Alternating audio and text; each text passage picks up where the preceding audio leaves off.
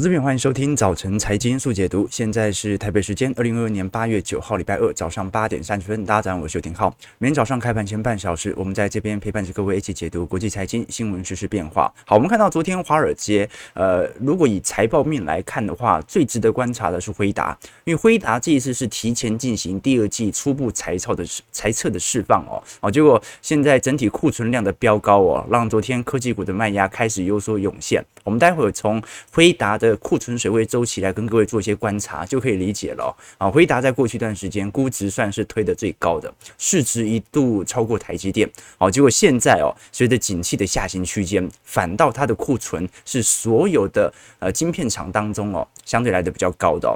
那包括昨天美国参议院哦，上周通过了这个削减通膨法案之后哦，本周也会在众议院当中来闯关，那应该不会有太大的问题。但值得观察的就就是，到底这一波资金撒下。来会不会让通膨再度拉升呢？毕竟哦，通膨削减法案需要资金才能够进行通膨削减。那如果你资金真的就这样发了出去，那还会有降通膨的效果吗？哦，所以有机会我们来跟各位做一些探讨哦。但我们本周哦，主要来跟呃各位追踪一下，在整个财报季来到尾声之后，美国股市实质的。呃，股市的表现，还有它财报的联动度的情况为何？那包括呃本周三哦，好，明天晚上，美国消费者物价指数 CPI 就会开始公布了。那六月份是九点一个 percent。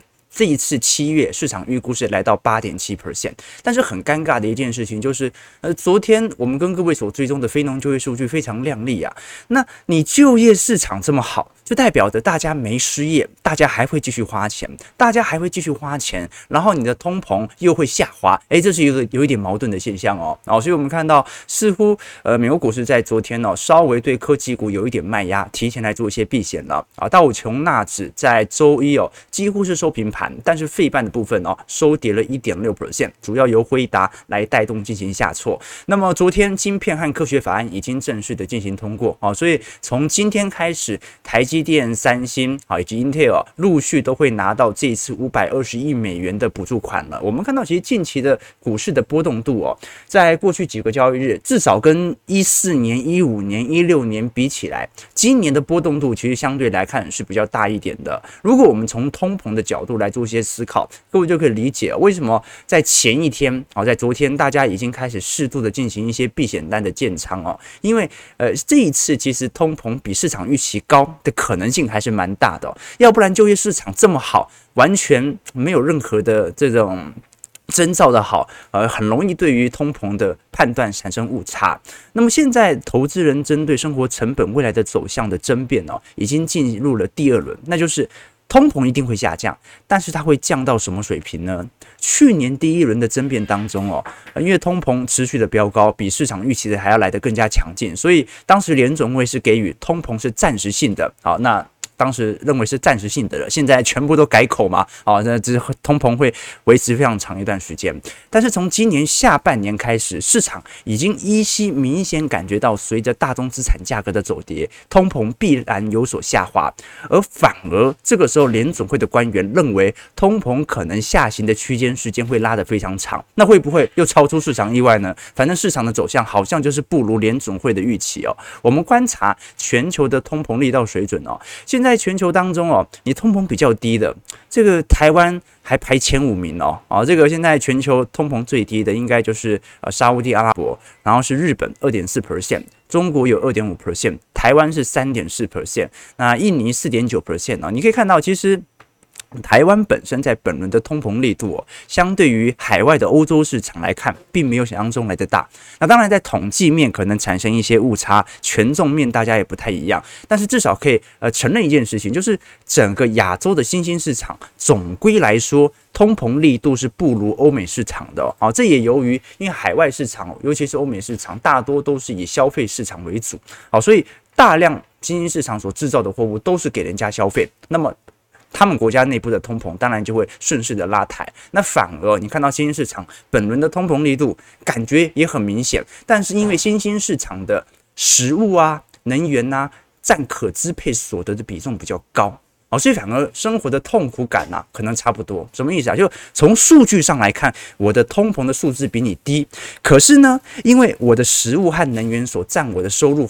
比较高，所以光是一点点通膨就足以产生跟你一样的痛感了。那我们就看一下，如果本轮美元美国可以带头进行通膨的下弯，那是否隐含着整个消费者物价指数最顶点已经见到了？那我们可以看到一个非常明显现象啦。好，这一次不只是大宗资产当中能源价格的走跌，好，包括最近食物价格见顶的情况已经非常明显了。只不过因为能源价格是已经回到。当时乌俄冲突所爆发的原点了，但是能源价呃这个食品价格还没有，所以农粮价格如果没有回到乌俄冲突，就代表它带来的这种通膨的效果依然存在，只是通膨的扩张力度不像过去来的这么热烈了。我们看到，如果是从全球的 CPI 来做观察，二零二二年度我们看到的灰色线哦，的确是超乎市场的预期。那么在整个二三年哦。市场的预期是能够下滑到三个 percent 左右，不过现在按照市场的预估啊，如果呃整体的消费力度还有就业数据表现的还是如此之靓丽的话，可能通膨就没有那么容易的压下来。我们观察到，呃，其实最近大多数投行哦，在美国股市碰到半年线开始产生慢压之后哦，都陆续出炉了一些报告哦，针对目前美国股市的成长的预期和表现。你像是做过去当中最为看多的小摩，在过去几个交易日出炉的报告认为。反弹的力度有一点过头啊！现在哦，要么就是应该要适度的进行修正，要么大宗资产哦也稍微有一点乖离拉过大，应该要进行适度的反弹了。好，所以他反倒会认为股市现在的追高不太适宜，毕竟美国股市目前的反弹力度还算是蛮强劲的哦。昨天虽然费半大跌，但是其他三大指数还是收平盘的哦。我们如果观察六月份和八月份市场的成长预估值哦，其实都是稍微有所下滑的。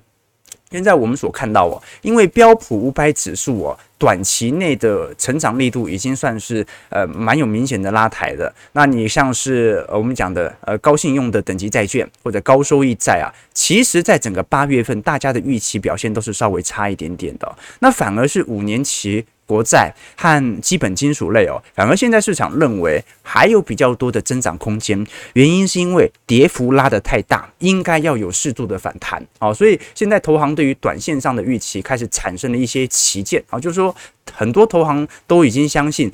短期内这么剧烈的反弹，不太可能就这样一路创高吧？啊，不过我觉得大家这么想，那可能创高可能性就越大，对不对？光片，你还记得我们前两周跟各位做一些追踪啊？到底这个现在全球股市是反弹还是反转，对不对？哇，如果是反弹，那也反弹到现在嘞，对不对？哦，所以美国股市费半和纳指反弹两成呐。哦，两成这种如果是做空的话，一定一定是停损啊，一定是停损，两成没办法忍受。所以在这种状态底下哦，值得观察的一件事情就是，好像整个消费数据、就业数据突然有一种好转的迹象。包括昨天啊，美国消费者六月份的借贷总额哦，在六月份开始有非常明显大幅激增的现象哦。好，这项数据哦，呃，美我们叫做美国的销金总额，简单来讲啊，就是信用卡的余额啊。汽车贷款、学校贷款呐、或者那种非循环贷款啊，那种学生借一次读大学的那种贷款哦，基本上在上个月哦也创了呃记录的水平记录哦，信贷总额比五月份增加了四百零二亿哦，仅次于三月份的四百七十一亿哦，那基本上今年一整年几乎都在明显的创高当中。好，那到底要怎么理解这个数据？过去我们看到信用卡数据的飙升哦，大多数的投行认为是因为你没有现金，你已经付不出来了，所以你只好疯狂借钱。但是现在随着非农就业数据的好转，大多数人都认为哦，那是因为美国经济还不错，消费没有衰退，所以大家还在疯狂的刷信用卡。好，所以一体两面呐，哦，刀是两面刃，就纯粹看你怎么做解读啊。过去我们跟各位提到这个一个。这个女大学生，这个下班去做这个酒店啊，来做打工，你感觉好像不太好，应该要认真读书。可是如果是一个啊长期在酒店做工作的女孩子啊，结果她决定每天要认真的去，白天要去大学来上课，就觉得很励志。所以同一件事情本质上是一样的，但是纯粹看你用什么角度来观察。那短期内，要加上我们昨天所提到的失业率掉到三点五 percent 了啦，啊，创了本轮。这个牛市以来的新低点呢、这说明市场的就业情形好像呃比想象中来得非常好。我们观察到，在过去一周美国股市的表现哦，基本上是以科技股的弹幅表现最为热烈哦。那你包括像是一些通讯类股啊、消费电子类股，其实都有非常明显的拉抬作用。那反而在标普百指数当中哦，过去一周哦，非常明显受到承压的，你像是医疗健保业，像是贵金属，像是房地产，那跌最重当然不用讲了，就是能源资产了。所以能源资产现在很有趣，就是如果是从年涨幅来看的话，它表现还是最亮丽的。可是如果以单一一周跌幅来进行回推，它的跌幅是非常快的哦。哦，所以能源股它也是标准的缓牛急熊，慢慢慢慢的啊创高进行牛市的攻坚，结果哦。一天、两天、三天，一个礼拜就给你跌个呃两成、三成回来。那我们看到标普五百指数的表现哦，因为近期的反弹力度也很高。我们看到本周的呃标普前瞻本一比哦，其实在本轮以来啊下降去估值的当中，其实最低曾经来到接近十五倍哦，但最近反弹的力度也很强烈哦，最近已经反弹到十七到十八倍了哦，所以短期内标普五百指数的确有这种。乖离开始大幅度拉高的一个迹象在，而过去一段时间，我们虽然看到也尝试着，不管是在去年九月份、去年年底啊，都有这种下挫后拉高这种呃拉高估值的迹象在，但是现在来看哦，啊整波的攻坚位阶哦，似乎有真的要筑底的迹象哦，所以值得观察啦。我的想法是，呃，其实也不应该涨这么快，好，照来讲应该要呃盘一阵子哦，盘到那种跌到。没有人再相信股市还能够活过来，好，但啊，美股可能有这种感觉，但台股肯定没有吧？啊，观众朋友，台股，我我总觉得好像大家不是很痛啊，对不对？做周期投资者，我们当然是选择比较低乖离、低基期的时候建仓啊。但正常来讲啊，就算是周期投资者，都会经历一段时间的痛苦期啊，就是啊，看着自己的绩效慢慢的过大过大，因为左侧交易者嘛。但是啊，那本轮如果是周期投资者，可能连这种感觉也没有。啊，所以很有趣的迹象。好，我们看到美国股市四大指数的表现，道琼上涨二十九点零点零九 percent，在三万两千八百三十二点。好，道琼算是昨天四大指数当中哦，啊，最后一个站回到半年线之上的。不过昨天也留了一根上影线。标普下跌五点零点一二 percent，收在四千一百四十点，然后一样在半年线的位阶来看似要进行守稳哦。那我们看一下纳指，纳指的部分昨天是完完全全的还站在半年线之上，哦，昨天下跌十三点零点一 percent，算一万两千六百四十四点。那费半的部分呢，昨天留了一根下影线哦，哦，跟道琼刚好相反哦，下跌四十九点一点六一 percent，在三千零四点。好，这看起来科技股哦波动真的很大啊，但是底下的买盘力道也非常明显。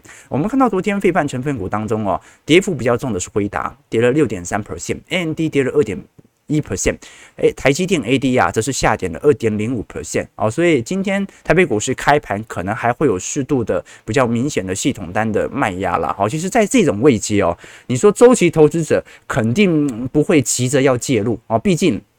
啊，这现在已经算是右侧了嘛？啊，但是如果是从动能投资者，啊，真的很尴尬，也不知道应该在什么样的时间点来进行资金的建仓。毕竟短期乖离是有一点拉高了，对不对？这昨天还有投资朋友留言嘛，什么赢要冲，输要说，这就是标准的动能投资法，对不对？这这这句话应该是《赌神二》里面那个海棠姐姐的弟弟啊。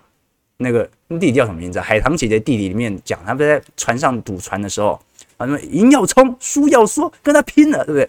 动能投资者，好，所以动能投资者就有这样的风险。你看到，不管你是做能源股，你是做科技股啊，哦，这种。缓牛哦，让你每天都活在幸福愉悦之中啊！一个礼拜把你打回原形，对吧？一个礼拜把你打回原形。好，我们看一下辉达在昨天的股价啊。辉达这一次呃，因为第二季的初步财报公布之后哦，营收是六十七亿美元哦，哦，这比市场预期的八十一亿美元低非常多。那现在辉达啊，初步的财测预估是因为游戏产品的营收比市场预期还来得差非常多。那其实就在前几天，像是辉达和索尼哦，其实也。下调了对于年度业绩的预期哦，那主要就是担心需求的下滑，那就很尴尬啊！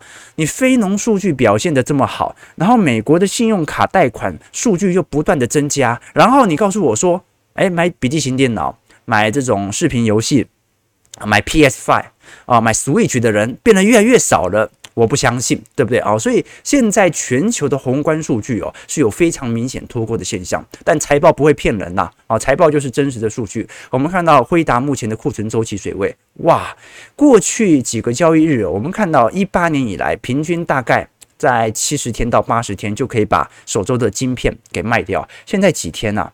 现在大概在一百一十天左右。那预估到第四季会来到一百二十天。好，所以观众朋友也可以理解哦，它在库存周转天数跟其他的晶片商比起来哦，是来得最快的，拉升速度来得最大的。那我们看到哦，其实整个晶片股如果持续的释放利空，才是符合这种景气下行周期利空进出见底的感觉。所以现在有。有一种突然利多都回来的感觉啊，大师兄都回来的感觉，的确不太妙。那我们看到，呃，昨天值得关注的另外一档是巴菲特的波克夏。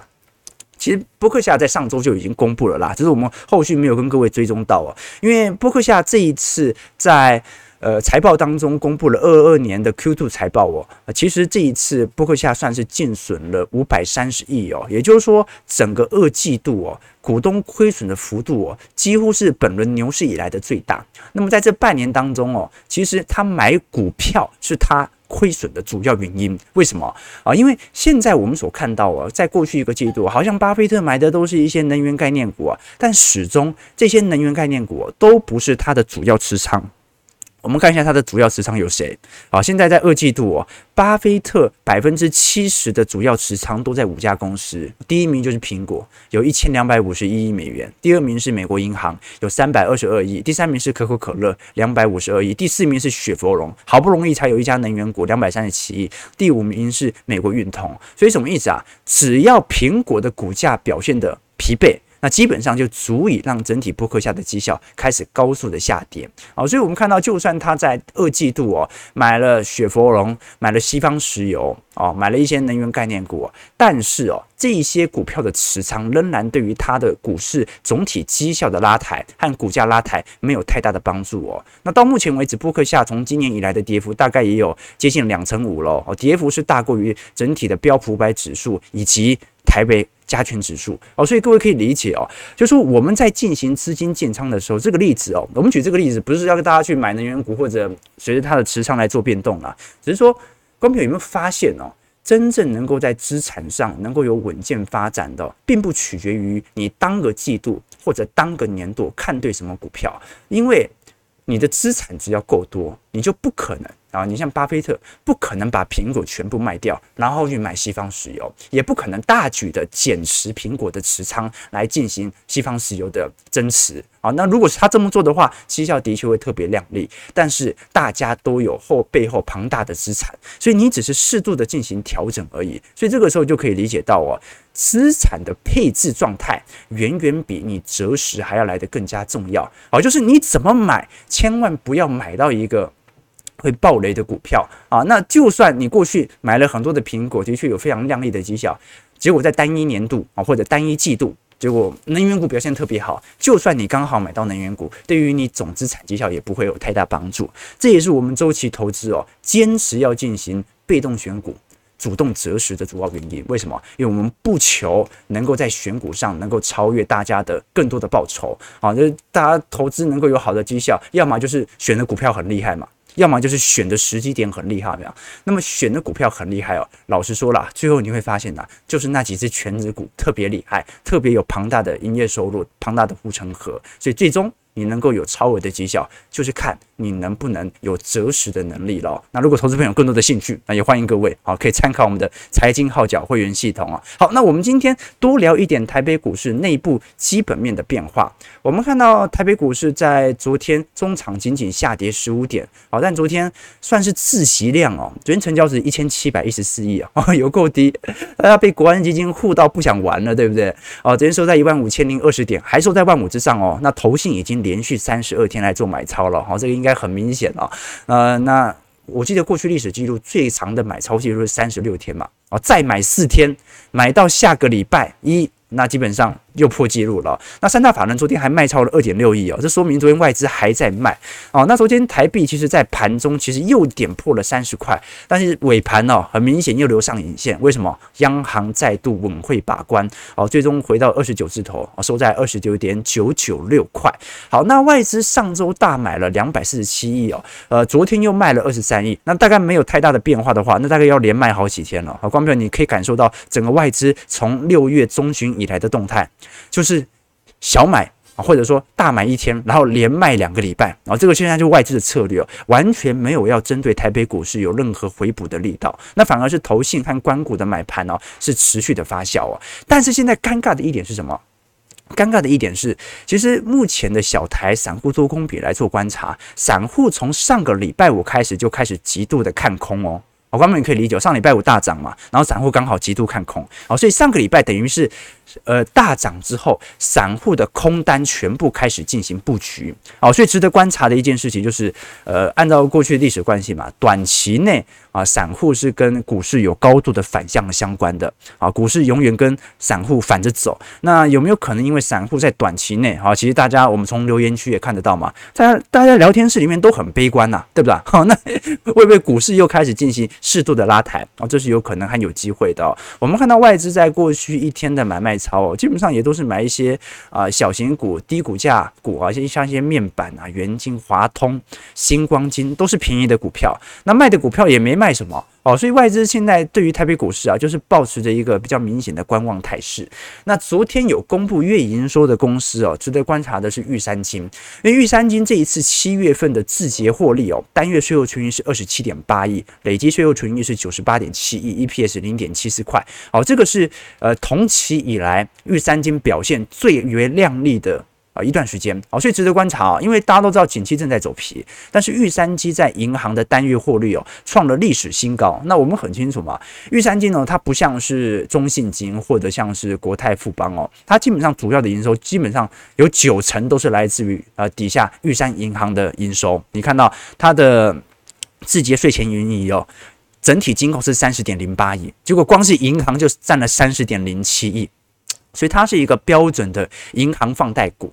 那么值得观察的一件事情，是因为玉山金过去有配股票配的比较多，所以它的确稀释了一些股价上涨的动能。那在整个二二年呢、现在大家预估每股盈余大概是一点六五块。那因为二三年利息利差应该还是会持续的扩大，至少在上半年预估会来到一点八一块。那么每股的现金股利哦，你看到过去几年哦，大概每年大概都是零点。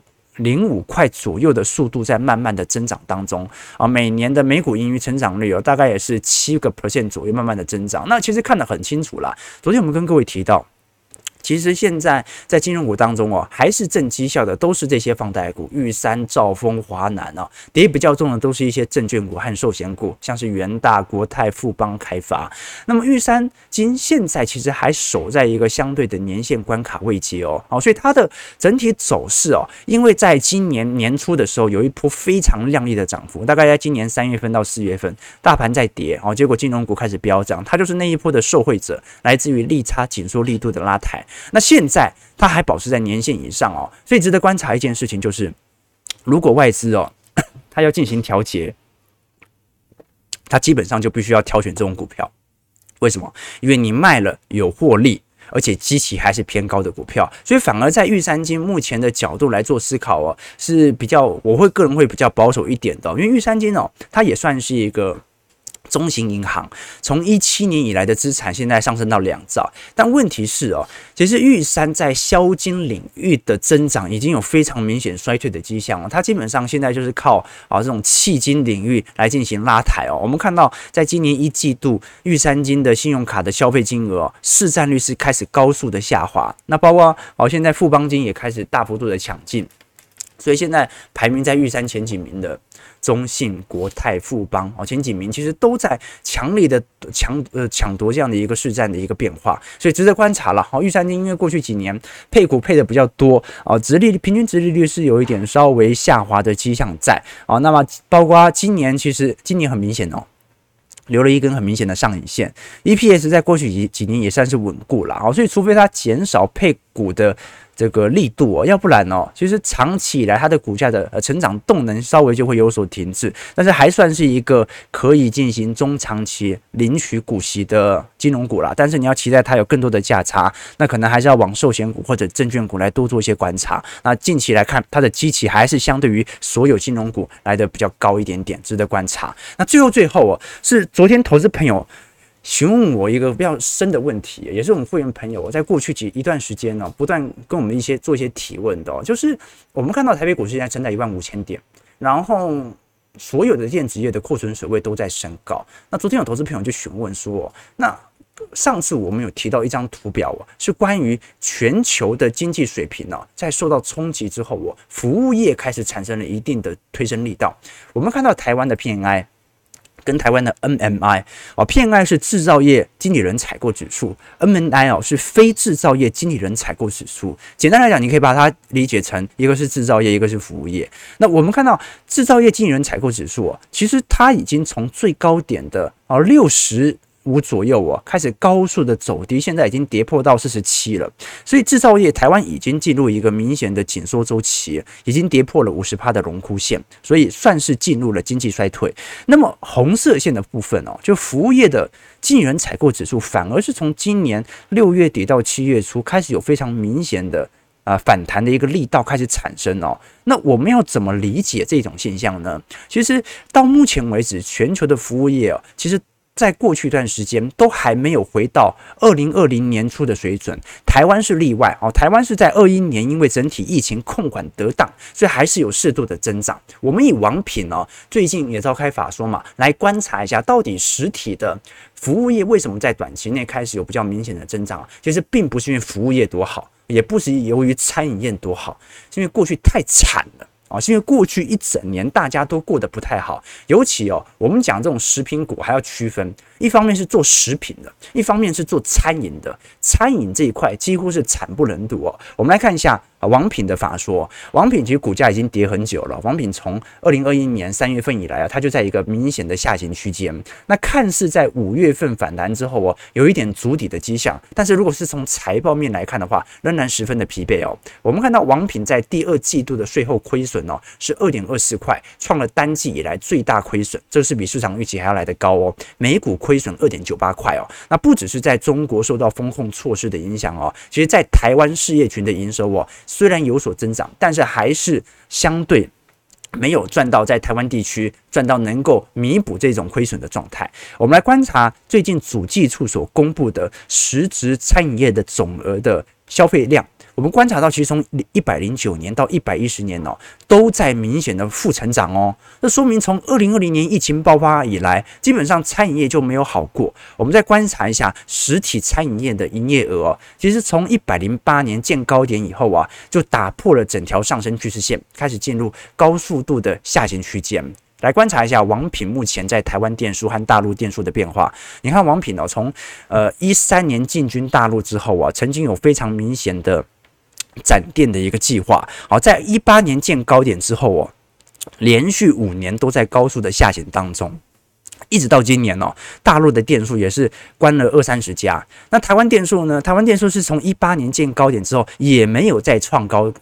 过了啊，即使它没有明显的下行，但是好像整体的扩张力度也就见顶的一些迹象。那我们知道，其实现在呃，王品旗下哦，呃，以前的老品牌哦，你像什么这个陶板屋啊，呃，这个牛排啊之类的，其实成长力度都有一些见顶了。那现在呃，底下像是竹间。我们讲那个幸福购物筑间哦，到目前为止开的速度很快，但是仍然仍然无法弥补目前我们看到王品在呃去年以来的亏损的力度哦，所以值得观察的一件事情就是，其实整个餐饮业的复苏哦，不是因为餐饮业变好了，是因为它去年基期哦太低了，太惨了，所以造就目前的绩效看似有所反弹。我们看王品不一定准，我们观察另外一家这个。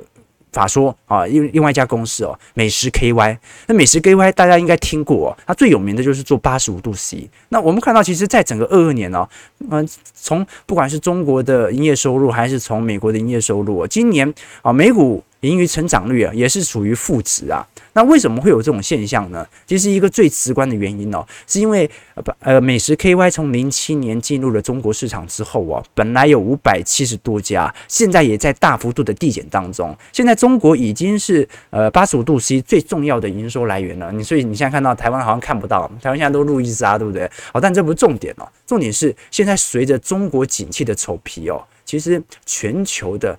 呃，服务业、全球的餐饮业，其实表现都非常非常之差劲。那你看到一种畸形的现象啊，这啊，现在服务业在支撑，然后制造业在走皮，那是因为服务业去年太惨的缘故。啊，这个是给各位做的一些呃想法和演变啊。所以你会看到，就算它财报好，好像股价的拉抬也有限。当然啦，那流动性也是一个问题，但是全球的餐饮业都有这种现象在，那就是现在的好。根本不来自于它多好，只是来自于去年它太惨而已。好，我们看一下投资朋友的几个提问，来跟各位做一些交流哦。庄董说，现在订单都排满的，特斯拉马斯克宣布裁员十趴，但实际上的内情是哦。马斯克裁掉了一些正式员工啊，这倒是真的，这倒是真的。不过科技业的大规模裁员还没有发生，只是适度的员工的停招而已哦。OK，然后我们看一下老老王说，美国不会在数字上造假，非农就业数据很漂亮，也有可能是因为服务业急需招人啊。的确啦，我们可能可以看一下，到时候到九月份的修正值啦。为什么？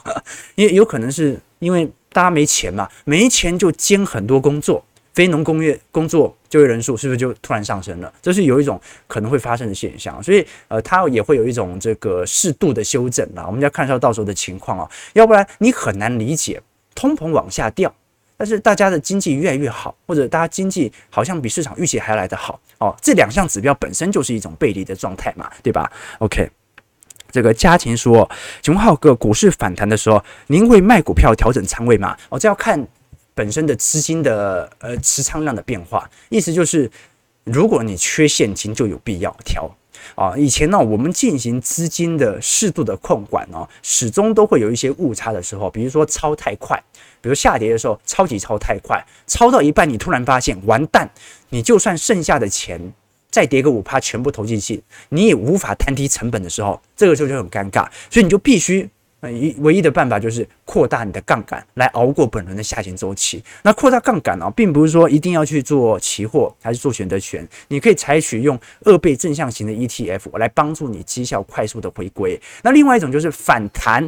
过头之后，你发现其实你现在的资金量还是不是特别多。那这个时候你也很清楚，目前是一个下行格局，它就会我就会做一些调节。那老实说了啊，如果针对美国股市部位的话，是可以来考虑适度来做一些调节的。不过这后续我们会在我们的资产部位当中来跟各位做一些叙述。但台股。台股有反弹很凶吗？哦，台股的话，我就觉得那就再看看了，再看看了。台股真的是盘在烂在这边了。好，我们看到台北股市今天开盘下跌六十一点，收在一万四千九百五十八点，又跌破了万五关卡。好，今天成交量能一千六百亿啊，又要自洗了，又要自洗了。啊，所以大家就等着看吧。啊，这 整个盘内。这个国家队弄到有一点无聊了，是吧？哈，所以整个盘可能就会这样子维持几个礼拜吧。等到美国股市新一波的系统单的回补，我们再来做观察。不过值得观察的事情是，至少现在大多数的散户啊，包括我们现在聊天室里的网友都不看好台北股市本轮的反弹格局。对不对啊？反而在这种状态底下，股市面往往会有更进一步的反向关系。早上九点零四分，感谢各位今天参与。如果喜欢我们节目，记得帮我们订阅、按赞、加分享。我们就明天早上八点半，早晨财经速解读再相见。祝各位投资朋友开盘顺利，盘愉快。